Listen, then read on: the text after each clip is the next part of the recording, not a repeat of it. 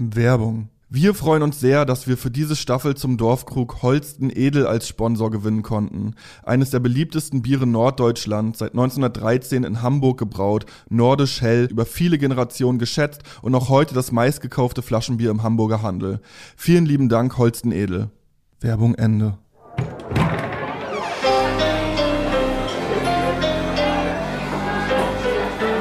Zum Dorfkrug. Der Podcast von Zugezogen Maskulin. So fließt er dahin, der herrliche Neckar.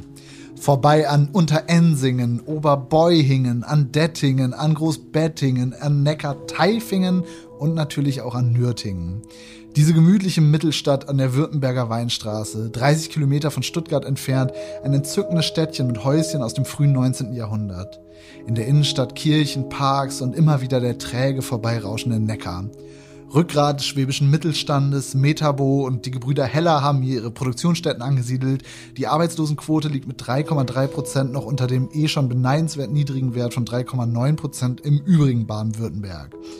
Aber so abgedroschen es klingt, es ist natürlich nicht alles gut hinter den Fachwerkfassaden. Nicht in der Bismarckstraße, in der ein langsam verblassenes Klingelschild den Weg in ein gewisses deutsches Seminar weist. Die unscheinbare Umgebung darf nicht drüber hinwegtäuschen, dass es hier bis in die 2010er ein wichtiger Think Tank der westdeutschen rechtsextremen Szene befand, gegründet von Altnazis, die von Nürtingen aus ihre Gesinnungsgenossen in der BRD und später auch im vereinten Deutschland mit Veranstaltungen und Periodika versorgten. Und auch das wirtschaftliche Gedeihen im Ländle sorgt nicht automatisch dafür, dass das Geld überall ankommt, wo es benötigt wird. Nicht bei dem Frauenhaus in der Umgebung, in der die Mutter unseres heutigen Gastes Mitte der Nullerjahre schon seit langer Zeit als Sozialarbeiterin arbeitet und dann doch erfährt, dass die Einrichtung geschlossen wird nach 14 Jahren wegen mangelnder Finanzierung. Und auch nicht bei unserem Gast selber, die zu diesem Zeitpunkt vielleicht wie an vielen Nachmittagen bei ihrer Oma sitzt und Hausaufgaben macht. Die Mutter ist alleinerziehend und unser Gast weiß, was es bedeutet, wenn am Ende des Geldes noch allzu viel Monat übrig ist.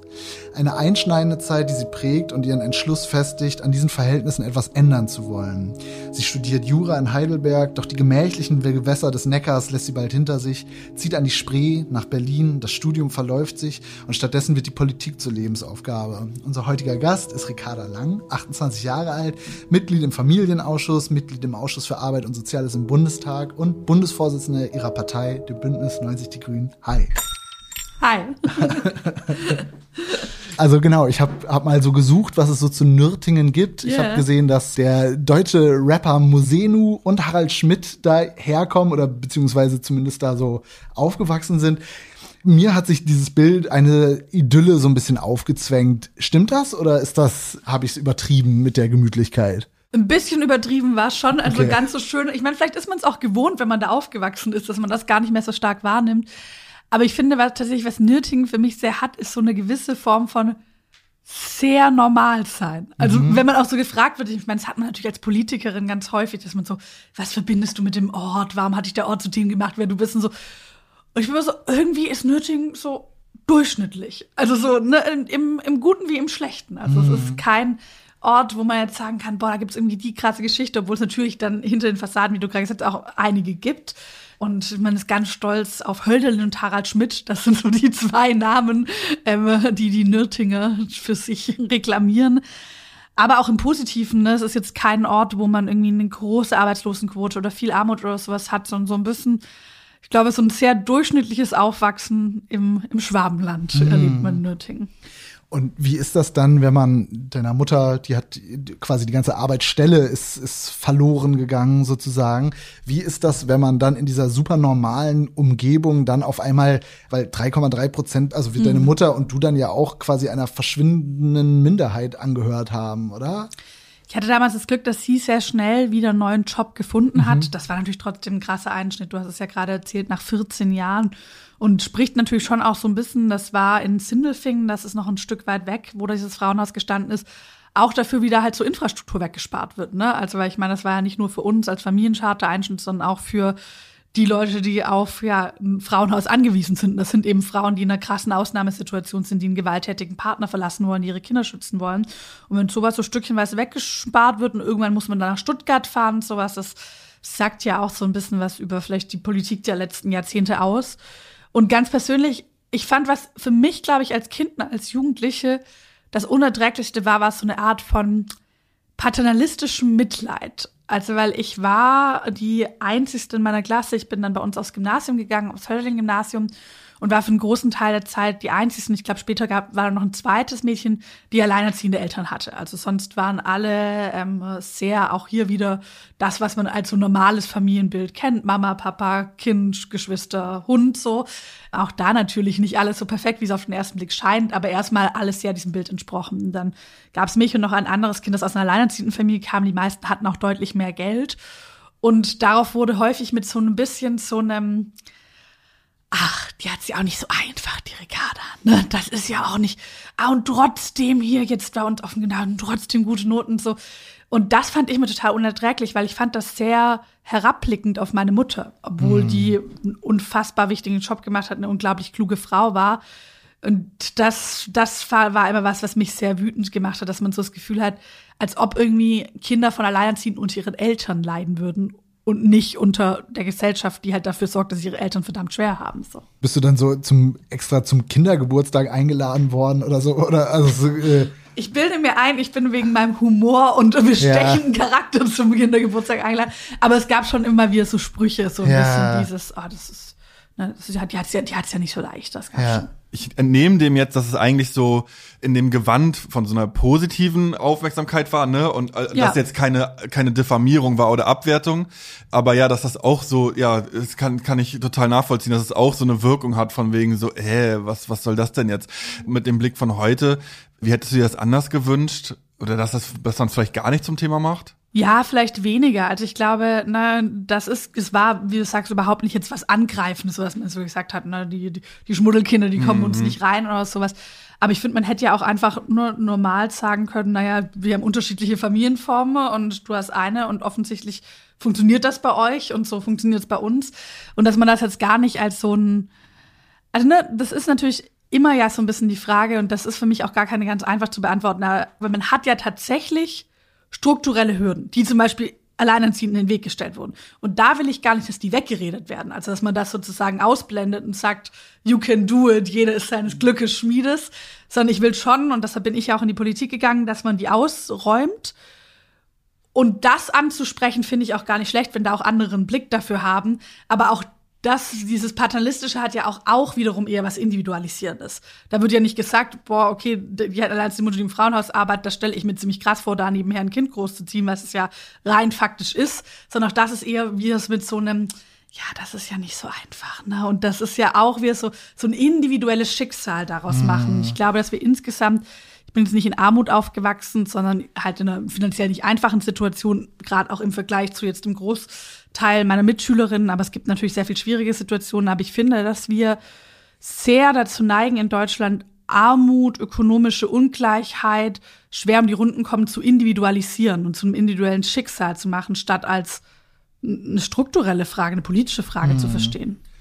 Voll. Also ich bin aus MV, aus äh, mhm. da im Plattenbauviertel aufgewachsen und auch jetzt gerade irgendwie so auch nochmal viel damit beschäftigt mit dieser mit dieser Nachwendezeit und mhm. da diesen, diese Arbeitslosen-Thematik und so und wie das dann auch da verdreht und besprochen wurde, dass die Leute sich dann geschämt haben, genau. dass sie dass sie jetzt arbeitslos sind, obwohl das ja eigentlich so so, so eine Umwälzung war und und sicher nicht alle auch was dafür konnten und dass dann dadurch so ein Schweigen entstanden ist, weil damals auch noch so diese diese ja, in der Republik oder so habe ich zumindest wahrgenommen, so eine Stimmung herrschte, ja, wenn es jemandem schlecht geht, dann macht man sich dann auch drüber lustig, dann hackt ja. man noch darauf rum. Also äh, dir geht's schlecht, dir ist was passiert, du kannst auch selber gar nichts dafür, du kriegst auf die Fresse, jetzt mal äh, jetzt, äh, im, im, Bild gesprochen, und dann lachen wir noch über dich. Mhm. Und ähm, dass dann derjenige, dem, dem eigentlich irgendwie was zustößt oder wo man eigentlich sagen muss, da müsste man mal hinschauen oder könnte man ja an den Strukturen was ändern und so weiter, dass derjenige diese Sprache gar nicht findet, weil das durch diese Scham so verstellt Total. ist. Und das ist schlimm eigentlich.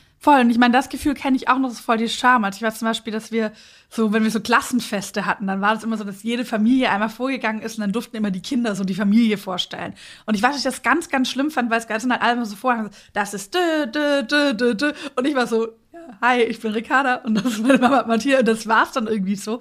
Und das war schon für mich so ein richtiges boah, das ist jetzt peinlich, das vor den anderen Kindern zu machen, ne? Weil da noch der Satz fehlt und das ist mein Papa. Genau, und das mhm. ist so ein bisschen ja schon, das finde ich allein sind also wie gesagt, für mich war es das überhaupt nicht. Ich war, ich glaube, meine Eltern waren, ich mag beide meine Eltern sehr. Ich habe auch ein gutes Verhältnis zu meinem Papa und ich bin sehr froh, dass sie mich nicht zusammen aufgezogen haben. Ich glaube, es war die beste Entscheidung, die beide für mich treffen konnten. Aber dieses Gefühl von so ein bisschen gescheitertes Lebenmodell gibt's ja schon häufig so. Ne? Das ist mhm. das, die haben es nicht geschafft, die haben es nicht hinbekommen. Und ich glaube, ne, ich bin für jede Ehe, die glücklich zusammen ist, freue ich mich total für die Leute, Leute, die zusammen ihre Kinder aufziehen. Ich glaube, es gibt aber auch viele, da ist es vielleicht sogar gesünder, wenn man sagt, okay, nee, wir können besser getrennt dieses Kind aufziehen. Das ist auch für das Kind gesünder. Und ich glaube, dass da, aber da kenne ich dieses Schammomenten, das ist ja, glaube ich, häufig auch ein Grund. Ich habe viel, vielen letzten Jahren damit beschäftigt, warum es bei so vielen sozialen Fragen so wenig an politischer Bewegung und gesellschaftlichem Druck gibt. Also wenn wir uns anschauen, wir haben eine riesige Klimabewegung. Wir haben eine große Bewegung, wenn es um Leave No One Behind, Flucht, Menschen, Seenotrettung geht. Wir haben nichts damit Vergleichbares, wenn wir auf das Thema Hartz IV, wenn wir auf das Thema Armut, wenn wir auf das Thema Ungleichheit schauen. Und ich glaube, es liegt genau daran, dass die Leute, die betroffen sind, häufig nicht darüber reden wollen, weil sie das Gefühl haben, eigentlich bin ich ja selbst schuld daran, weil ihnen auch über Jahre hinweg gesagt wurde, eigentlich bist du ja selbst schuld daran. Du kannst jetzt nicht erfordern, dass du in Würde leben kannst, wenn du doch selbst daran schuld bist. Und das müssen wir aufknacken, weil am Ende ist es halt nicht selbst schuld, sondern das ist schon eine politische Entscheidung, ob man Armut in einer Gesellschaft zulässt oder nicht. Hm. Also erstmal wollte ich noch sagen, zum Thema Trennung, ja, das ist ja eigentlich ein, ein, Fortschritt, ne?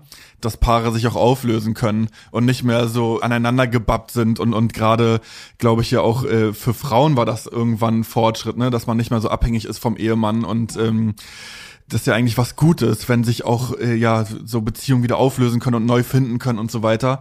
Ja, ich kann mir vorstellen, dass es gerade so, wie ich so Baden-Württemberg wahrnehme oder wie ich mir jetzt auch diesen Ort vorstelle, also ich finde 3,3 Prozent Arbeitslosigkeit, denke ich so, ja, das ist eigentlich nicht so Durchschnitt, ne? das ist ja schon sehr, sehr gut, dass auch gerade da in so einer ja vermeintlichen Idylle und äh, auch auch so Baden-Württemberg das ist ja ein richtiges Meme also für Leute die nicht von da kommen dass man so, so wirklich so ein Auenland vor Augen hat ähm, ja ich noch versucht mit den Namen die so Oberbeugen ja, ja. Dettlingen das geilste ist die, ja. die Zugstrecke von Stuttgart nach Tübingen. Das ist so eine Zugstrecke, die einen durch Nürtingen durchfährt. Und da fährt wirklich, am Anfang hat man Einhalt Bad Cannstatt, das ist noch so Rand von Stuttgart.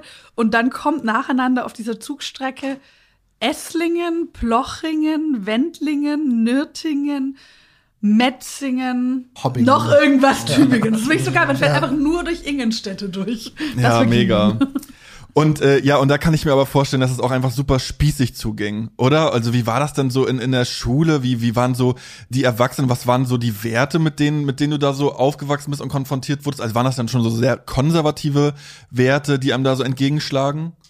Gar nicht mal so sehr. Also das ist ja das Bild, was man da erstmal im Kopf hat und was man sich ja auch gut irgendwie vorstellen kann. Ne? Die kommt vom Land, vom, aus dem Schwabenland, das mhm. da. Und klar, also ich glaube, dass äh, wenn ich jetzt bei, bei Familie zu Hause bin, hat man schon manchmal noch in den größeren Wohngebieten dann die, die Kehrwoche-Schilder und so, die gibt's schon alle. Also das sind keine Erfindungen, die sich irgendwelche Minenreaktoren ausgedacht haben. Aber ich glaube, ich hatte einmal eine ein paar Familie, meine Mutter selbst war einmal sehr progressiv angestellt, und auch meine Familie insgesamt und habe da ganz viel mitbekommen. Und auch, wenn ich an die Schulzeit denke, was spannend war, es war, und ich glaube, das sind wir vielleicht sogar fast die letzte Generation, wo es so war in der Breite, sehr wenig politisch organisiert. Also es gab super wenig Leute, das war echt die Ausnahme. Es waren auch so ein bisschen eher die, die komischen Leute. Das fand ich ein bisschen mhm. eigenartig. Das so der eine im Gesellschaftskundeunterricht, der dann auch noch in der Partei war oder sich irgendwie in der Jugendbewegung engagiert hat oder so. Aber es war jetzt von den Lehrern und sowas nicht, dass ich das Gefühl hatte, da wird irgendwie eine Individualität unterdrückt oder ich krieg da ein bestimmtes Korsett aufgeschnürt, sondern war sehr gemischt. Klar gab es Konservative, gab es aber auch viele so man hat ja auch viel die Alt-68er, ne? Das sind ja auch ganz sagen, stark. Im, der Ministerpräsident ist auch Ex-Mau, ist quasi, also. Hier mal ein bisschen Kontext zum Begriff Alt-68er. Als Alt-68er werden soziale Bewegungen zusammengefasst, die in den 60er Jahren des letzten Jahrhunderts aktiv waren und in einigen Ländern im Jahr 1968 besonders hervortraten. Ausgehend von den USA breitete sich die Protestbewegung über die ganze Welt aus. In Deutschland nahm die Bewegung 1967 ihren Lauf, als tausende Studierende auf die Straßen gingen und gegen starre Strukturen, den Vietnamkrieg, die herrschende Sexualmoral und die Nichtaufarbeitung des Nationalsozialismus protestierten. Führungsfigur der westdeutschen Studierendenbewegung war ihr Wortführer Rudi Dutschke. Bis heute sorgen die Ereignisse dieser Zeit für Kontroversen und werden diskutiert. dass da auch viel so, ja, genau, Grüne und, und Alt-68er und sowas, das mhm. auch so prägen irgendwie das Umfeld oder? Ist auch total so. Ich meine, jetzt mhm. muss man wahrscheinlich ehrlicherweise sagen, dass auch die Alt-68er manchmal ihre eigene Form des Spießertums entwickeln konnten. Das kennt man ja auch gerne von so ein bisschen so älter gewordenen Jugendbewegungen, wo man so ein bisschen dieses aber wir waren ja damals ganz anders und so. Und man denkt sich so, ja, jede junge Generation darf auch ihre neue Form von Selbstbestimmung und ne, befreit mm. und sowas irgendwie definieren. Aber das ist tatsächlich schon, dass das dort sehr prägend. Gerade in meiner Lehrerschaft war das sehr viel viel verbreiteter als jetzt so klassische konservative Stimme. Vielleicht auch noch für jüngere Zuhörer oder, oder auch, weiß nicht, Ostdeutsche oder so. Alt-68er, was sind das dann für, für Typen? Also was zeichnet die aus? Was sind denn da so die, die Werte, die die dann irgendwie gelehrt haben? Man sind ja viele Leute, die in der Studentenbewegung aktiv waren und da natürlich sehr dieses anti-autoritäre Element. Also das ist eher wirklich dieses ne, Hierarchien, Machtstrukturen hinterfragen und das, also lustigerweise sind super viele davon Lehrer geworden. Und das ist dann immer so eine lustige Zwischenrolle, weil wir hatten halt manchmal Lehrer, die waren immer so zu uns, ihr müsst doch jetzt da kritischer sein und so. Und das ist immer ganz lustig, wenn dir jetzt gerade jemand aus so einer Position des, des Lehrers heraus sagt.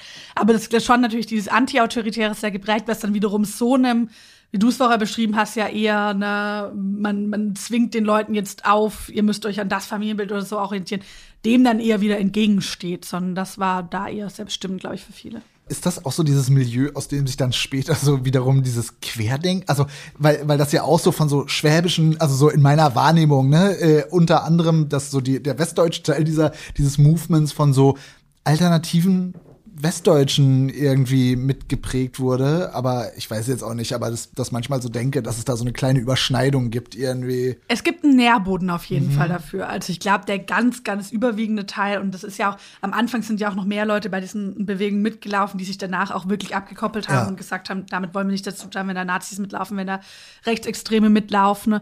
Und da nehme ich, also ich kommen, ne, selbst kennen ganz viele sowohl in der eigenen Familie als auch in Familien von Freunden, wo man dann noch mal irgendwie dem, dem Hund das Globuli gibt, wenn, er, wenn es ihm schlecht geht und sowas. Ähm, das ist da doch sehr verbreitet und die sind vollkommen ne, gefeit davon, irgendwie da eine Empfänglichkeit zu haben. Aber klar, einen gewissen Nährboden, was so Anti-Amerikanismus gibt und vielleicht eine verkürzte Kapitalismuskritik, wo man ja auch merkt, das ist ja ganz stark zum Beispiel in der Querdenkenbewegung, diese Kritik an der Pharmaindustrie. Und ich glaube, man kann sehr viel kritisieren an mangelnder Kontrolle auch der Pharmaindustrie, die dabei aber in so ein verkürztes, die haben doch ein Interesse und das setzt dann der Bill Gates und das setzen die und sowas um das hat, glaube ich, schon einen gewissen Nährboden auch in so einem Milieu. Du hast jetzt gerade schon auch davon gesprochen, von, dass in unserer Generation, dass die so entpolitisiert war. So habe ich es auch wahrgenommen. Also ähm, in Gesamtdeutschland und aber auch noch mal manchmal in, in Baden-Württemberg denke ich mir so, das, das ist so das Bundesland gewonnene, der, der Bundesland gewonnene Crow-Song. Also wo es auch, wo wir zum Beispiel überhaupt nicht laufen irgendwie. Baby, also, bitte mach dir nie mehr Song um Geld. Ja, und dann irgendwie, dann sieht man so die, diese, diese ähm, ja, jungen Menschen in, in hippen Kleidung, die da einfach so, denen es gut geht und die sich nicht irgendwie Sorgen machen müssen oder um irgendwie die, die Probleme der Welt nachdenken und so weiter. War bei dir in einem Umfeld, war die auch so entpolitisiert? War es für dich damals dann schon, schon so Thema Politik? In der Schulzeit tatsächlich gar nicht. Also bei mir ist es erst, dass, dass meine Mutter den Topf verloren hat, das war mit 18 und das war dann der Punkt, wo ich erst so gedacht habe, boah, hier läuft doch irgendwas unfair. Klar hatte man davor natürlich auch mal so gefühlt ne, so Ungerechtigkeiten. Ich habe ja schon davor mitbekommen, dass meine Mutter jetzt nicht so super gut verdient, obwohl ich mitbekomme, wie viel sie arbeitet.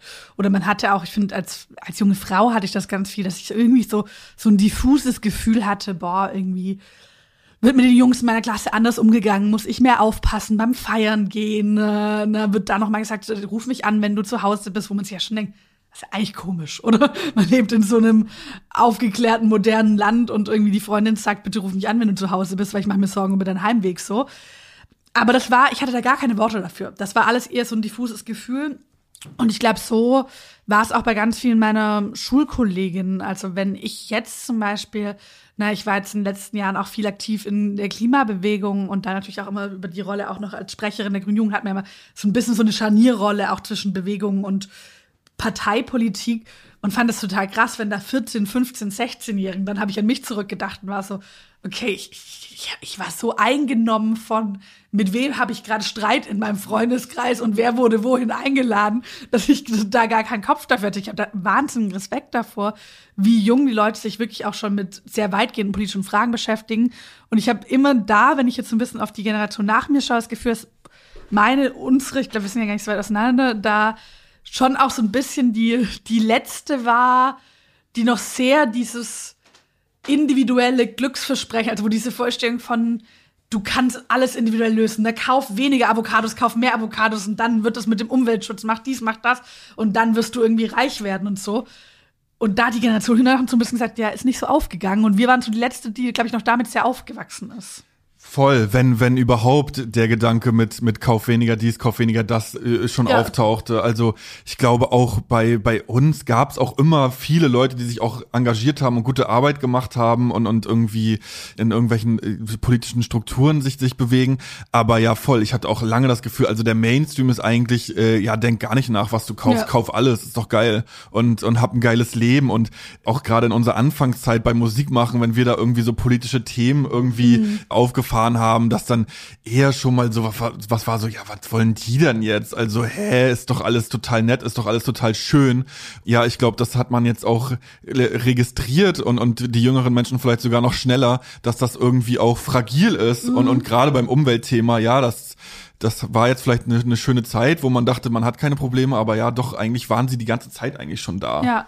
Na, es ist ja auch so, was ich manchmal denke, ich habe mir immer eine große Zukunft, also nicht nur für mich selber, vielleicht noch mal als bedeutende Persönlichkeit, aber nee, also das, das denke ich mir auch bei so ja 14, 15, 16-Jährigen, die jetzt so in der Klimabewegung aktiv sind, also so diese Angst vor der ja. Zukunft, also so eine dystopische Angst vor der Zukunft, irgendwie den ganzen Planeten betreffend, das war für mich immer noch total abstrakt, wenn das so, also das, das galt für mich gefühlt gar nicht irgendwie, dass mich das jemals irgendwie berühren könnte sowas wie Klimawandel. So, ja. das war so ganz weit weg. Ja, man hatte halt die Eisbären im Kopf. Ne? Also ja, ja, genau. So, es gab so die Eisbären, ja. es gab so die Menschen in anderen Teilen der Welt. Und, ja. Aber es war eher so ein altruistisches. Und dann gab es halt die Leute, die waren sehr altruistisch drauf. Und das waren dann die, die irgendwie noch barfuß in der Schule rumgelaufen sind. Und man selbst war so, ja, finde ich auch irgendwie alles nicht so gut. Aber mhm. ich hatte schon auch sehr dieses, boah, es wird immer alles besser. Also ne, mhm. ne, so diesen Blick in die Zukunft, der sehr mit Ne, das, das kann ja alles irgendwie immer nur nach vorne schneller, ja. geiler, besser irgendwie werden. Ne? Und da, null mit den Konsequenzen des eigenen Handelns oder auch des, des kollektiven Handelns sich hm. beschäftigen zu müssen. Das war ja auch irgendwie eine eine sehr brüchige, aber eine gewisse Bequemlichkeit, die man da auch hatte. Und die hat sich halt so ein bisschen aufgelöst. Ja. Da wird ja oft angeführt, dass das auch so, so mit Merkel zu tun hätte und mit ihrem Politikstil, also so, so eine Entpolitisierung und eigentlich so, ja, die, die Politisierung aus den Menschen rausziehen und ich mach schon und, und äh, kümmert euch mal nicht weiter drum. Würdest du dich dem auch anschließen oder siehst du das anders? Hatte das, hat das für dich andere Gründe auch? Ja, es war schon eine Zeit, die, glaube ich, sehr wenig den politischen Konflikt gelebt hat. Und ich meine, das kann auch an bestimmten Stellen mal geholfen haben. Ich glaube, es gab da ein großes Vertrauen und dieses Gefühl von ne, so einer Sicherheit, aber dadurch wurde natürlich über grundsätzliche Konflikte, die es ja einfach gibt, also zum Beispiel die Art, wie wir wirtschaften, was das mit unserer Umwelt und de dem Klima macht, oder so, wurde das sozusagen einfach nicht besprochen. Ne? Und das hat, glaube ich, schon zu so einem gewissen, ja, aber mit diesem Gefühl der Alternativlosigkeit. Das war ja schon was, was sie sehr stark geprägt hat das Gefühl von, naja, es gibt eigentlich nicht unterschiedliche politische Annahmen, mit denen man die Welt gestalten kann, sondern es gibt halt so einen Sachzwang und das macht man oder man macht es nicht und sie steht halt dafür, das zu machen. Ein Freund von mir hatte mal, da war ich ungefähr so 18 oder so, und ich gerade bei der Grünen Jugend eingetreten, hatte so ein T-Shirt, wo drauf stand, was hat Angela Merkel eigentlich jemals für den Deutschpunk getan? Und wo so ein bisschen dieses Gefühl, ne, also Kohl damals, da konnte man sich ja dran reiben, auch irgendwie aus einer progressiven, aus einer linken Sicht, hatte irgendwie dieses Gefühl von, na, da macht jemand so eine beinharte konservative Politik.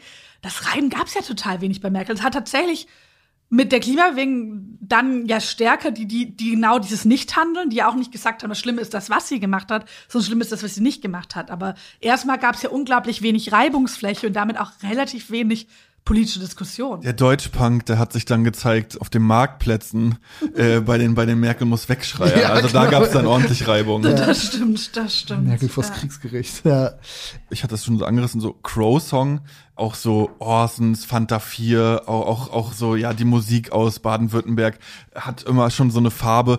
War für dich Rap damals ein Thema oder was, was, was für Musik hast du gehört?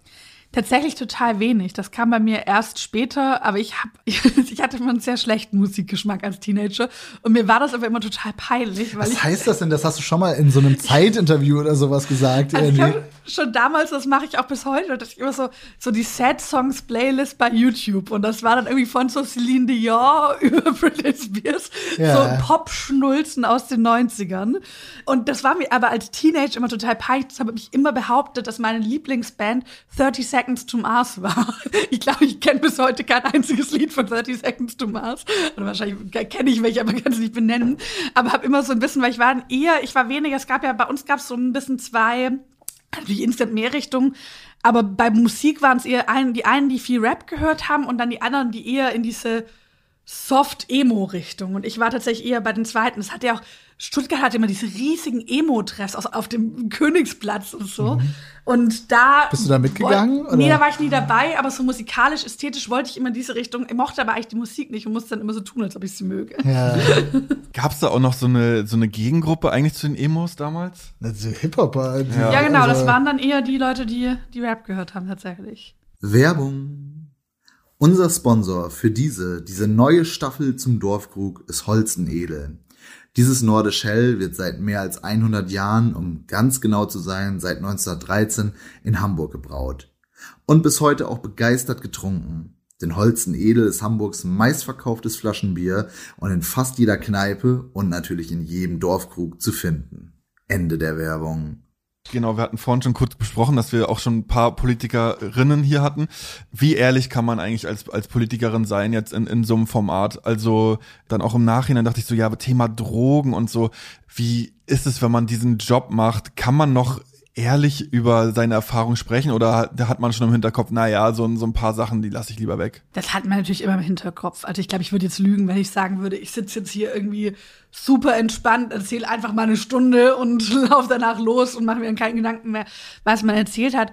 Auch weil es natürlich einen sehr harten Umgang mit Politikerinnen gibt in unserer Öffentlichkeit. Ich ne, will jetzt gar nicht irgendwie rumheulen. Wir haben unfassbar viele Chancen und ähm, unfassbar viele Möglichkeiten in diesem Job.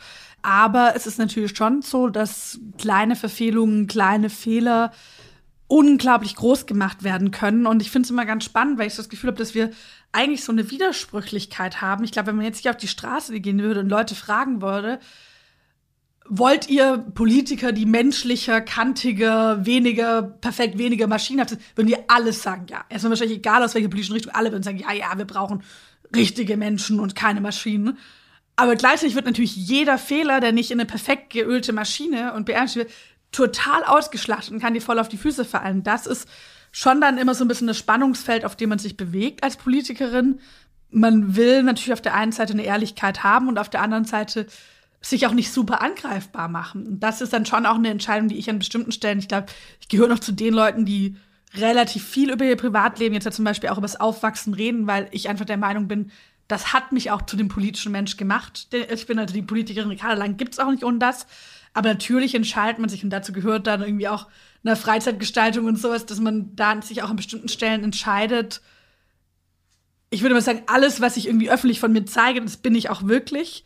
Aber nicht alles, was ich bin, zeige ich öffentlich, weil am Ende braucht man auch einen irgendwie für sich geschützten Raum von einem Teil von der Ricarda Lang, die halt niemand irgendwie auf der Straße kennt. Ja, ich finde das ein Wahnsinn, auch was du gerade beschrieben hast. Also ich kenne es ja jetzt nur in so einer abgeschmackten Form von so einer Promophase oder so, ne, wo man paar Wochen, Monate Interviews gibt, über Sachen spricht und dann taucht das in Interviews auf und irgendwann hat man wieder so seine Ruhe und ist aus diesem aus diesem Fokus raus oder man muss auch gar nicht unbedingt rein, wenn man nicht will. Aber als als Politikerin hat man ja jeden Tag Promophase. Also also gerade wenn man jetzt auch noch in einer Position wie du äh, ist und, und irgendwie so, ein- so ein Amt ausübt und wo ja jeder, ja genau wie du sagst, jeder Satz oder jede mhm. Äußerung, die irgendwie mal, äh, ja weiß ich nicht, nicht richtig rund ist oder so, dann irgendwie direkt aufgeblasen und äh, das ist ja ein totaler Druck. Wo Leute auch danach suchen, also wo es mhm, ja, ja, also so, ne, das, das ist ja, also ich habe das Gefühl, wenn wir jetzt in der Promophase, also außer die ganzen Hater, die versuchen uns unten zu halten, aber ansonsten habe ich das Gefühl, da, da guckt jetzt Alles ja keiner. Ja, genau, also da, da, da, da führt jetzt niemand so Buch drüber ja. irgendwie, aber ich kann mir schon vorstellen, dass ja, wenn man Politikerin ist, dass da ganz genau hingehört wird und dann so Sachen wieder so ausgegraben werden, mehr als als Musiker. Ja, vor allem dieses aus dem Kontext gerissen. Das finde mhm. ich halt so mhm. das Nervigste, weil ich meine, wenn man irgendwie mal was richtig Blödes gesagt hat, dann ist es ja auch okay, dass Leute einen dafür zur Verantwortung ziehen. Also ich meine, man entscheidet sich ja auch bewusst dafür, ich will in der Öffentlichkeit stehen mit allem Positiven, was da kommt, aber natürlich gehört zu Politik auch ein besonderes Maß an Verantwortung. Ich kann nachvollziehen, dass Leute sagen, die Personen, die irgendwie mich vertreten, für meine Interessen sorgen sollen, an die habe ich einen hohen Anspruch. Das ist irgendwie alles erstmal okay, aber was ich glaube wirklich auch zur öffentlichen Debatte einfach überhaupt nicht gut tut, ist dieses Momentum, ne, jetzt die Vorstellung von hier, ich sag hier irgendwie einen 15-sekündigen Satz, der offensichtlich ein Scherz ist mhm. in dem mhm. Kontext, wo ich ihn hier sage.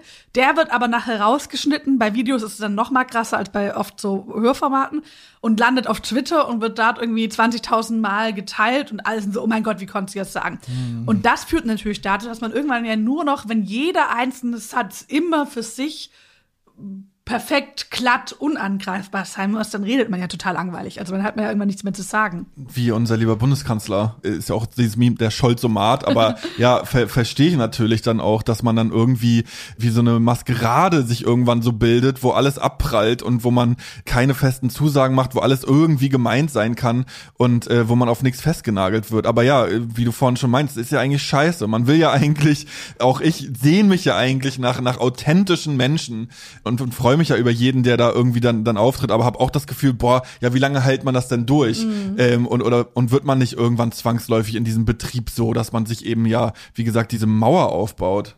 Aber vielleicht braucht man dafür auch irgendwie die Selbstreflexion, dann auch mal zu sagen, vielleicht mache ich gerade irgendwie eine Pause oder vielleicht ist es gerade irgendwie nicht mehr das Richtige, weil ich glaube, na, auf der einen Seite gibt es diese öffentlichen Mechanismen, die, glaube ich, auch zu kritisieren wichtig sind. Und auf der anderen Seite ist natürlich, hat man als Politiker noch immer noch selbst eine Entscheidung. Man hat eine Entscheidung, wie, ja, wie viel, ne, also wie klar politisch werde ich auch, wie authentisch will ich mich geben und so. Und ich glaube, dass man da vielleicht auch, also ich meine, es gibt viele Leute, die sind super lang in der Politik, die einen unfassbar geilen Job machen. Also ich, dass jetzt Claudia Roth irgendwie Kulturstadt ist und freue ich mich jedes Mal drüber, wenn ich irgendwie einen Auftritt von ihr sehe. Ich glaube, für mich ganz persönlich hoffe ich, dass ich es hinbekomme in den nächsten Jahren, also es für mich nie so ein Automatismus wird von na, ist ja klar, dass ich immer weitermache, sondern ich versuche das auch ganz bewusst auch mit Freunden, sowohl mit Freunden, die ich habe, die in der, Pol in der Politik auch sind, eine ähnliche Erfahrung machen, als auch Freunden, die wirklich gar nicht mit Parteipolitik zu tun haben, mir da echt immer auch wieder so Räume zu schaffen, wo man sich mal Zeit nimmt zu reflektieren, warum mache ich das eigentlich? Warum bin ich da hingegangen? Bin ich da noch auf dem richtigen Weg? Habe ich mich verändert? Und ich meine, wir werden es alle verändern. Ihr werdet euch hoffentlich auch verändert haben in den letzten zehn oder fünf Jahren oder so. Aber ähm, ich glaube, das immer wieder auch für sich zu reflektieren, ist total wichtig, dass es nicht so ein Automatismus wird, weil man sonst, ja, also vielleicht tatsächlich irgendwann so ein bisschen maschinenmäßig wird man will ja eigentlich auch nicht, dass diesen Job irgendwann nur noch irgendwelche Psychopathen ausüben können, ohne, ohne Familie und, und was weiß ich nicht alles so. Gibt's abseits davon, von diesem Jahr ab und zu mal innehalten und reflektieren, äh, gibt's auch so, so Strategien oder so, die man dann auch so lernt oder die, weiß nicht, vielleicht, vielleicht auch andere an einem herantragen und sagen, guck mal, das hat, hat mir geholfen, wie, wie man mit diesem Druck umgeht? Mhm. Also ich glaube, mit dem Druck ist einmal, das klingt immer so krass abgedroschen, als ob ich irgendwie so ein Brigitte Lebensratgeber wäre. Aber tatsächlich dieses Pausen machen, das fällt mir immer total schwer, weil natürlich hängt der Job super viel mit Erreichbarkeit zusammen. Also es ist ja nicht dieses, wie du gesagt hast, ne, man, man kann sich nicht seine Promophasen planen, sondern es kann sein, ich plan mal, boah, im April, dann mache ich mal ein bisschen tranquilo und dann mhm. haben wir einen Krieg. Und dann ist natürlich nichts mit, jetzt mache ich mal ein bisschen ruhiger oder so. Und diese Erreichbarkeit ist ein wichtiger, aber ich glaube, das manchmal zu schaffen, und dazu gehört natürlich auch, sich ein bisschen, ja, seine eigenen Ersetzbarkeit, auch das, das so ein bisschen anzuerkennen, weil ich glaube, es ist schon ein Job, der zieht jetzt, und da will ich mich gar nicht selbst rausnehmen, wahrscheinlich eher Leute an, die dazu neigen, sich selbst sehr wichtig zu nehmen. Vielleicht schafft man das sonst auch gar nicht. Und es führt natürlich schnell zu so einem Moment von, wenn ich nicht erreichbar bin, geht die Welt unter. Und jetzt gibt es Situationen als Parteiführerin, da, da es geht nie, eh nie die Welt unter, aber da ist es tatsächlich so, da, da muss ich erreichbar sein. Aber es gibt auch mal andere Situationen, gerade wie eine Doppelspitze, wo es vielleicht auch mal okay ist, einfach zu sagen, da hat mein anderer Part die Kontrolle drüber und ich gebe die mir ab und bin für einen Tag nicht erreichbar. Und ich glaube, das muss man hinbekommen. Und dann sind für mich zwei Sachen, die mir total helfen. Das eine ist wirklich Menschen um sich rum zu haben, auch Mitarbeiterinnen, die einem ehrliches Feedback geben. Ich glaube, das verliert man sehr schnell, auch vielleicht je, je höher man aufsteigt, dass viele Leute um einen rum sind, die einem sehr wohlwollend sagen. Ich habe natürlich auch ein Gefühl, die Leute um mich herum sind mir wohlwollend gesinnt, aber gerade deshalb habe ich Leute, einmal zu denen ich so ein Vertrauen habe und mit dir auch so auf Augenhöhe sind, dass die mir wirklich auch sagen kann, Ricarda, da hast du gerade richtigen Scheiß gebaut. Und das ist einfach richtiger Unsinn, was du dir da überlegt hast. Und ich glaube, das ist total wichtig. Und das Dritte ist für mich tatsächlich auch Freundschaften der Politik zu haben. Also das, es gibt ja immer diese Sprüche von, ne, es gibt Freunde, Feinde und Parteifreunde. Und ich glaube, es gab auch eine lange Zeit, wo Politik sehr geprägt war von dieser Vorstellung von, es kann keine richtigen Freunde. Das hat mit meiner in meinem Leben total wenig zu tun. Ich habe meine engsten Freunde kennengelernt, auch in, in, der Partei, in der Politik. Und das ist für mich auch, um da, glaube ich, ja, auch ein bisschen sane zu bleiben in der Politik, ist das total unerlässlich, dass ich Menschen habe, auf die ich mich 100% verlassen kann, zu denen ich auch enge, ernsthafte Freundschaften habe. Wie war das damals in Nürting? Also war dir das da schon früh klar, dass das die Grünen so deine Partei sind und, und ähm, wie hast du da das so, so, so wahrgenommen, so, so einen Politikbetrieb? Nicht so, sofort. Also ich bin tatsächlich eingetreten, ja auch erst, als ich nach Heidelberg gezogen bin und ich hatte davor auch lange überlegt. Und es gab natürlich auch andere Parteien, die mir angeschaut habe, insbesondere die SPD wäre bei mir damals auch in Frage. Jetzt gerade diese Themen, die ich auch hatte, ne, Gerechtigkeitsthemen und sowas, auch in Frage gekommen ich glaube, trotzdem waren die Grünen für mich einfach damals auch in so einem lebensweltlichen Umfeld total wahrnehmbar, weil das war, ich bin eingetreten ein Jahr, nachdem die Grünen dort ähm, die Landtagswahl gewonnen hatten und Winfried Kretschmann das erste Mal Ministerpräsident geworden ist. Und ich meine, jetzt haben die Grünen da zehn Jahre regiert und man, man kann sich ja nicht mehr vorstellen, dass irgendwann mal Leute der Meinung waren, dass Winfried Kretschmann zu radikal ist irgendwie zum Regieren. Das, das fällt einem jetzt schwer, sich das vorzustellen, aber es war ja ich meine, da Baden-Württemberg hatte da ja fast bayerische Verhältnisse, dass das unvorstellbar war, dass die CDU dort nicht in der Regierung ist. Das war wie so eine mhm. kleine Revolution, dass es dann damals Grün an der Regierung, Grüne im Ministerpräsidentenamt mit der SPD gemeinsam. Und das war schon so ein, so ein Aufschwunggefühl, was damals durch Baden-Württemberg gegangen ist, was mich, glaube ich, sehr geprägt hat. Hatte das was mit Stuttgart 21 zu tun? War das so der Auslöser? Oder ich, sorry, ja. aber ich frage mich das gerade, ob das, das so der, der Funke oder der Tropfen war. Ich glaube, Stuttgart 20 hat eine sehr starke Basis, mhm. weil sich da ja auch unglaublich viele Leute engagiert haben und so dieses ne, akt, auch aktiv auf der Straße. Sehr entscheidend war am Ende natürlich noch Fukushima. Also ah, das war mh. wenige Wochen, ich weiß jetzt die Wochenanzahl nicht mehr, aber wenige Wochen vor der Landtagswahl ja. gab das Unglück von Fukushima und das hat, da hat man noch mal einen krassen Umschwung dann ja, okay. Ich glaube, bei Stuttgart 21 ist das erste Mal der Begriff Wutbürger aufgetaucht, oder? Ja, tatsächlich. Das ist das, wurde damals geprägt und das ist ja auch ganz spannend, weil das waren ja erstmal viele Leute, die sich jetzt, also die man wenig mit dem in Verbindung bringen kann, wo es ja heute verwendet wird und wo es ja sozusagen so eine sehr stumpfe Kritik, gerade, ich habe es ja vorhin gesagt, mit Merkel und gegen die da mhm. oben. Ne? Das war jetzt, ich war, glaube ich, ein, zwei Mal mit dabei bei Stuttgart 20, das war da ja gar nicht so, das ging schon ein sehr konkretes Projekt, was da demonstriert wurde und die Frage von, macht das überhaupt Sinn, das zu bauen? Aber stimmt, der Begriff wurde damals geprägt. Ich weiß noch, dass es auch einfach mit dieser Räumung, dass das einfach so ein, so ein Fanal war. Ich erinnere mich immer noch an dieses Foto mit dem Typen, dem so der das Auge da ja. ausgeschossen worden ist irgendwie. Und äh, ja, ich glaube, das hat einfach. Es hat, glaube ich, auch viele, also ich war nur ein, zwei Mal, das hat schon auch viele noch mal aus der jüngeren Generation geprägt, weil ich weiß, sonst dann manchmal auch ganze Klassen oder aus, aus Schulfreundeskreis zusammen. Und dann wurden da auch gegen, wirklich gegen 18-Jährige Polizeipferde eingesetzt und sowas. Die Leute hatten totale Panik. Ich glaube, es war für viele auch tatsächlich in der Generation so ein politisches, ja, äh, Erweckungserlebnis oder so, so ein Momentum von, boah, krass, das, das kann ja eigentlich sein, dass so mit uns umgegangen wird und auch ein Moment, wo viele politisch aktiv geworden sind. Äh, Harald Schmidt war ja auf deinem Gymnasium. Uh.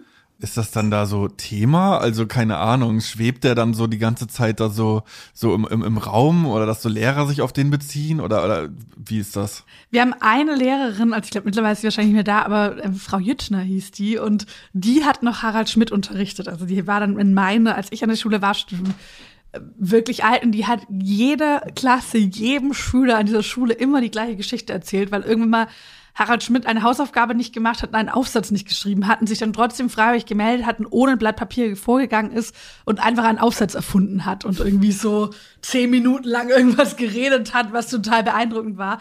Und die Geschichte hat sie sehr, sehr vielen Leuten erzählt. Und ich habe tatsächlich mal bei Harald Schmidt Sternsingen gemacht. Ich war mal bei seiner, bei seiner Mutter und dann saß er da im, im Wohnzimmer und ich durfte Stern über Bethlehem singen. Mhm. CBM ans äh, ja, genau. drüber malen. Die Region dann ist auch sehr christlich geprägt, oder? Also hatte das noch viel eine Rolle gespielt? Für mich persönlich schon, weil mein Opa Pfarrer war. Und deshalb, und ähm, der ist zwar gestorben, als ich so sieben rum war, aber meine Großmutter war auch sehr, sehr christlich. Ich meine, dann der, die jüngeren Teil der Familie eher weniger. Aber dadurch war das schon im Aufwachsen, dass wir uns auch zu Hause irgendwie äh, vorm Schlafen gehen, meine Oma oft mir gebetet hat und sowas. Und es ist schon, also jetzt nicht übermäßig, ist auch gemischt bei uns. Baden-Württemberg ist ja eine der wenigen Regionen, zumindest die Region, aus der ich gekommen wo man ein bisschen mehr evangelisch, aber relativ stark gemischt. Das heißt, es ist nicht so, dass es so stark von einer Kirche geprägt ist, wie es, glaube ich, in vielen Teilen Bayerns dann irgendwie mit der katholischen Kirche der Fall ist. Aber es war schon, also die, die, die Kinder, die in Ethikunterricht gegangen sind, waren immer doch dann ein bis zwei Händen abzählbar. Hm. Wurde bei euch noch geblackfaced ge beim Sternsingen? An dieser Stelle nochmal ein paar Infos zum Sternsingen. Beim Sternsingen ziehen in der Zeit um den Dreikönigstag am 6. Januar als heilige drei Könige verkleidete Kinder von Haus zu Haus, um die Weihnachtsbotschaft unter die Leute zu bringen und um Spenden für wohltätige Zwecke zu sammeln. Sie tragen meist einen Stern mit sich, singen drei Königslieder vor und schreiben mit geweihter Kreide die traditionelle Segensbitte C plus M plus B, das steht für Kaspar, Melchior, Balthasar, mit der jeweiligen Jahreszahl an die Haus- oder Wohnungstüren. Bekannt ist der Brauch seit dem 16. Jahrhundert. Heute wird das Sternsingen vorrangig von katholischen Gemeinden organisiert. Weil ich kann mich auch noch erinnern, dass ich beim Sternsingen einfach schwarz angemalt worden bin und dann wird, wird da gesungen. Fällt mir gerade so als, äh, ja. Ja, ich hatte auch vor kurzem drüber nachgedacht, weil es war tatsächlich bei uns auch noch. Also ja. ich glaube, wenn ich es richtig mitbekommen habe, irgendwann mal, da hatte ich, glaube ich, der katholische Jugend hat, äh, zumindest in Köln mal ja. gesagt, hey, lass doch mal jetzt lassen, aber es war, glaube ich, erst vor ein paar Jahren. Ja. Und bei uns war das noch, wurde das immer gemacht, ja. Bei uns auch, ja. ja. Aber da, da hat mich das auch sorry, dran erinnert, was du gerade erzählt hast, dieses, naja, ach, die arme Ricarda irgendwie, das ist auch sowas, es wirkte auf mich so, so karit karikativ, mhm. äh, so, so, so, ja, christlich mitleidig irgendwie, aber halt eben nur so, die Arme so und äh, ja. nicht, nicht an der Struktur ändernd. Ja. ja, fällt mir jetzt nur gerade ein. Ja, ja, das stimmt. Ich glaube, es ist ja auch, also wenn wir, was ihr vorher meint, da ich das ja oft Menschen, die selbst irgendwie von Ungleichheit, Armut erlebt haben, oft nicht darüber reden wollen oder können.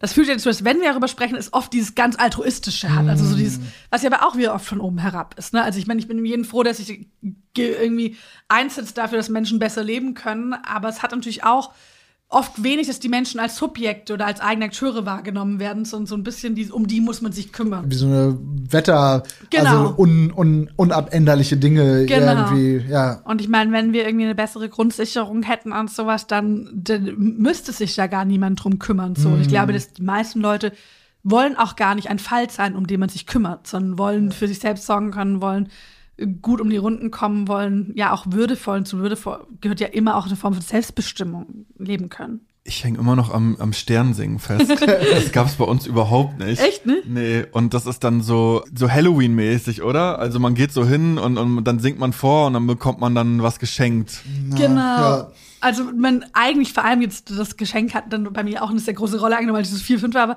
vor allem sammelt man Geld. Also ja, es ist tatsächlich Kollekte, immer. so. Ja. Für die Kirche.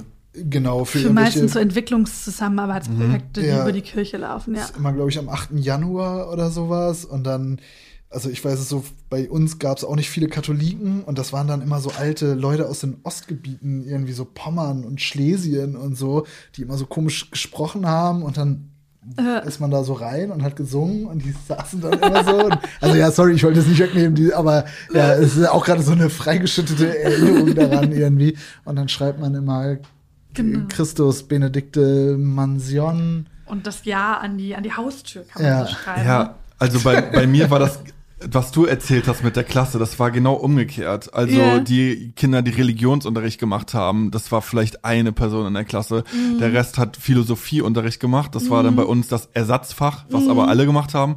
Dann staune ich eigentlich regelmäßig, wie das in, in Westdeutschland in vielen Regionen noch so verwurzelt ist. So dieses Christentum, diese, diese Gaunerzinken da an den, an den, an den Häusern, CMB und so und äh, irgendwelche, überall steht ein Kreuz rum und, und, und man macht irgendwelche feierlichen Prozessionen und so. Ja, das finde ich schon echt, echt spannend, wie das da noch so, wie verzahnt das noch so ist. Mhm. Bei euch da drüben. Ja, ja, es ist halt so voll auch so lebensweltlich einfach verankert, ne? Also und das ist, glaube ich, tatsächlich so der große Unterschied, dass jetzt auch bei mir, also wie gesagt, meine Familie war erstmal sehr tatsächlich christlich geprägt, aber ich würde sagen, meine Mutter und ihre Schwester, die waren irgendwie gläubig, aber hatten eigentlich wenig mit der Kirche so. Und trotzdem bin ich als Kind in die Kinderkirche gegangen. Ich habe dann, obwohl ich sogar evangelisch war, aber bin, durfte trotzdem mitlaufen, weil ich es voll toll fand, bei den Sternzingern mitzugehen. Und dass man dann irgendwie Weihnachten geht mit Kirche und so. Das sind schon einfach diese Sachen, die sind einfach so lebensweltlich normal, die ich jetzt auch oft gar nicht also wenn ich jetzt, glaube ich, an Kindheitserinnerungen, die ich gar nicht so stark eigentlich als kirchlich einordnen würde. Also beim, beim Sternzingen, das war für mich eher, das war so eine Freizeitaktivität, die man macht als Kind. Das war einfach so ein normales Ding, dass man das halt macht. Wie war für dich das so als Kind oder Jugendlicher so, hattest du schon die Idee, ja, irgendwann ziehe ich hier weg? Oder, oder äh, ja, hat das überhaupt keine Rolle gespielt? Hättest du dir auch gut ein Leben in Nörding vorstellen können?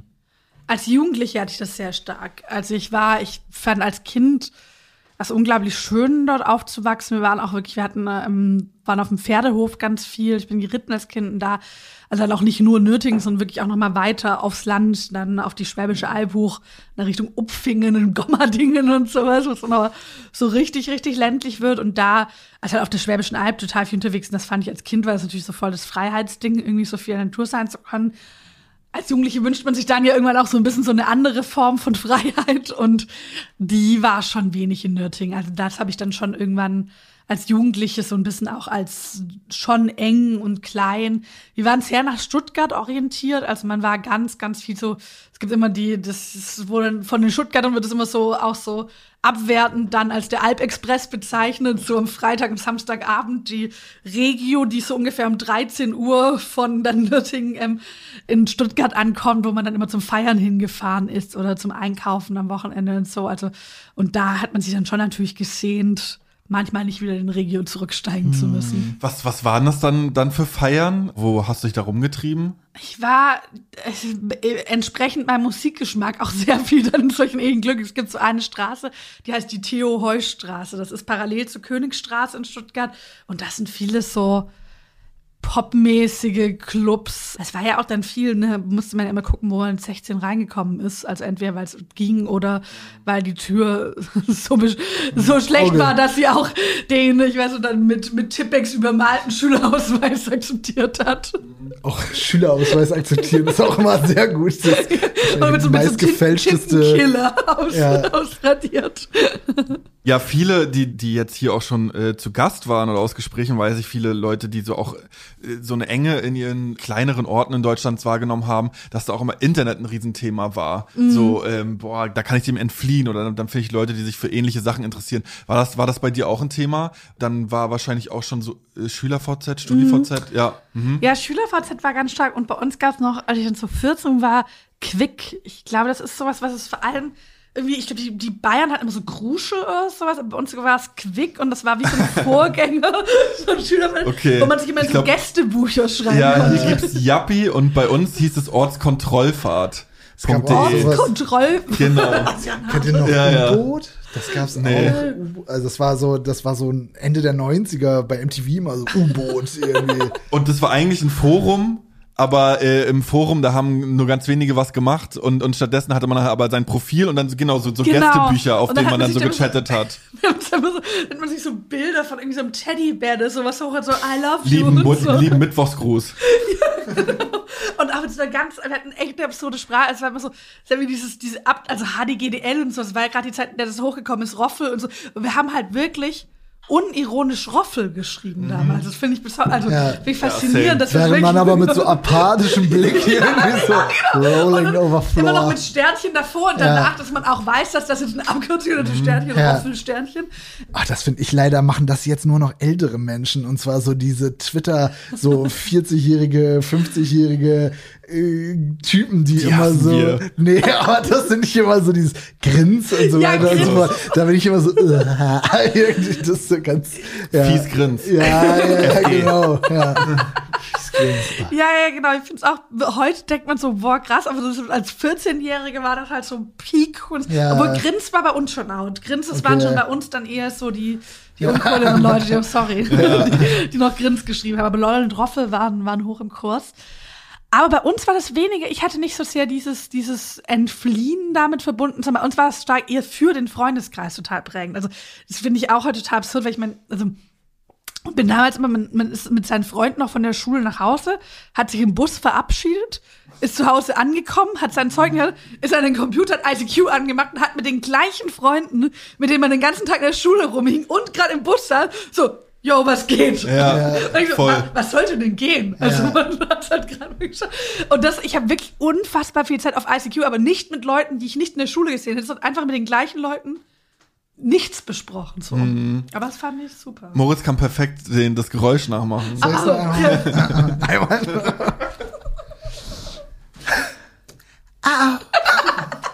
Das war nicht so gut, weil ich ein bisschen Hunger habe, aber Ich fand heute mal besser als sonst. Dankeschön, Dankeschön. Also zwei Sachen würden mich noch sehr interessieren. Die erste Sache, gibt's in Nürtingen keine AfD?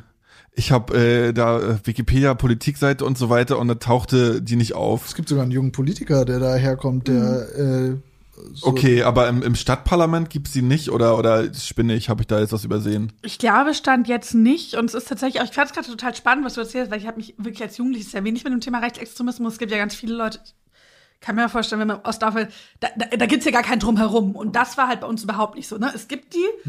Und man muss auch sagen, die AfD ist im Landesschnitt in Baden-Württemberg überraschend gut, was schon auch diesen, dieser verkürzten Erklärung von Leute haben soziale Probleme und deshalb wählen sie rechts. Wenn das Leute so verkürzt, ich glaube, ne, es gibt einen Nährboden, der auch mit sozialen Problemen zusammenhängt, aber diese verkürzte Erklärung, da zeige ich immer Baden-Württemberg und sage, also ne, wir haben in Baden-Württemberg Regionen, die sind wirklich wirtschaftlich gut aufgestellt und da haben wir extrem hohe AfD-Werte. Aber es hat nie, und ich meine, damals, als ich irgendwie war, gab es ja auch die AfD noch nicht, aber es hat nie so eine, in der weltlichen, das ist so eine Sichtbarkeit, dass man dem nicht entgehen konnte, sondern man musste sich bewusst dafür entscheiden, sich mit dem Thema Rechtsextremismus auseinanderzusetzen, was sehr viele nicht gemacht haben, wodurch es natürlich aber auch so sehr wabernd unter der Oberfläche sich gut entwickeln kann. Ich habe ja zum Beispiel jetzt, mein Wahlkreis ist ja tatsächlich nicht in Nürtingen, sondern das ist in der Stadt, in der mein Vater gelebt hat, Schwäbisch Gmünd und Backnang, das ist so ein bisschen so ein Bananenwahlkreis, heißt immer so ein sehr langgezogener mit verschiedenen Städten zusammen. Und Backnang, das ist so eine richtige, da gibt es so eine richtige Zelle auch von Rechtsextremismus, wo zum Beispiel diese rechtsextreme ähm, Gewerkschaft im Automobilbereich und sowas damals gegründet wurde.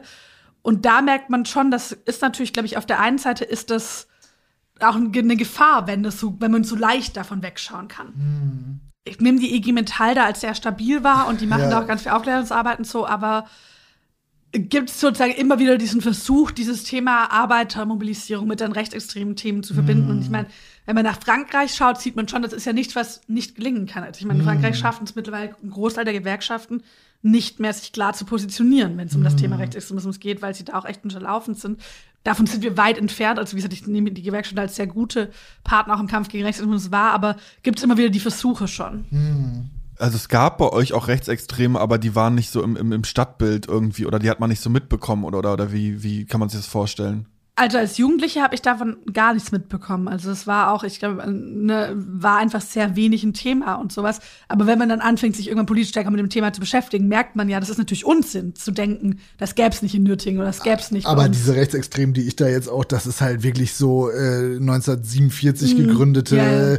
Äh, also so so wirklich Alt-Nazis und dann so Opas, so intellektuelle Opas. War, warum ist das so, wenn, wenn du sagst, ja, ihr habt da auch ordentlich, ein ordentliches AfD-Klientel und das hat jetzt nicht unbedingt was mit den ökonomischen Zuständen zu tun. Warum, warum funktioniert das? Also, womit kriegen die die Leute? Ich glaube, dass es falsch wäre, das eine monokausale Erklärung. Also, ich glaube, es gibt nicht die eine Erklärung. Ich glaube, teilweise schon auch Ressentiments, die fest verankert sind, wenn man sich anschaut. Wir hatten zum Beispiel auch starke Republikaner früher in Baden-Württemberg. Das heißt, das ist natürlich sowas, worauf man noch aufbauen kann. Dann Strukturen, wo vielleicht auch zu lange mal weggeschaut wurde. Und dann ist, glaube ich, auch, wenn man diese ökonomische Frage stellt, manchmal wird ja, wie ich vorhin gesagt habe, so sehr leicht gesagt, den Leuten geht schlecht und dann ähm, sozusagen wählen sie rechts. Und ich glaube, dass es an vielen Stellen auch eine Mobilisierbarkeit vielleicht gar nicht bei den Leuten, denen es schon tatsächlich schlecht geht, sondern diese Abstiegsangst. Mhm. Also die mhm. Leute, die was zu verlieren haben, die eigentlich gerade sozusagen noch so ein Momentum haben von, wir kommen gut über die Runden, aber das könnte ja angegriffen werden und das dann sozusagen als Nährboden, was mobilisiert werden kann. Wie gesagt, ich glaube, es trifft dann immer zusammen mit bestehenden Vorurteilsstrukturen, mit auch autoritären Vorstellungen. Ähm, aber das kann da wahrscheinlich schon auch so ein, so ein Anknüpfungspunkt sein dafür. Mhm. Dann vielleicht jetzt noch final, also den, den Grünen haftet ja so das Image an, dass das so eine, so eine Reichenpartei wäre. Das müsste man sich ja alles erstmal leisten können, was, was die so ähm, ja, äh, sich, sich wünschen. Wie siehst du das und was, was müsste passieren oder was müsste, könnte man machen, damit ähm, ja dieses Image sich ändert? Also einmal versuche ich natürlich auch mit meiner eigenen Geschichte einen Teil dazu beizutragen. Also ne, die Tatsache, dass ich mich auch entschieden habe, in der grünen Parteipolitik zu machen, als jemand, die jetzt gleich aus einem Elternhaus kommt, wo man vielleicht manchmal sich mehr Gedanken ums Monatsende als jetzt um das Ende des Planeten, um so blöd zu sagen, irgendwie machen musste.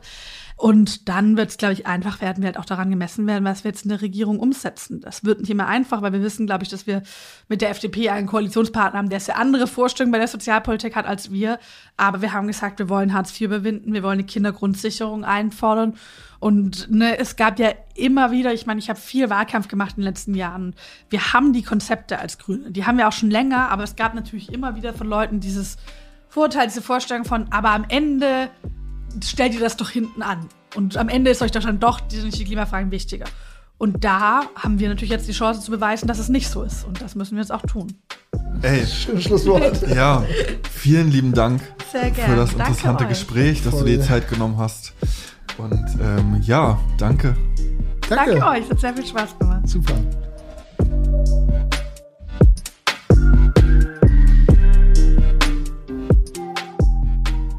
Das war die erste Folge der dritten Staffel zum Dorfkrug. Markiert euch auch schon mal den 8. September in eurem Kalender, da findet in Hamburg nämlich die allererste Dorfkrug Live-Folge statt. Mehr dazu bald hier und auf unseren Socials. Wir freuen uns auf euch.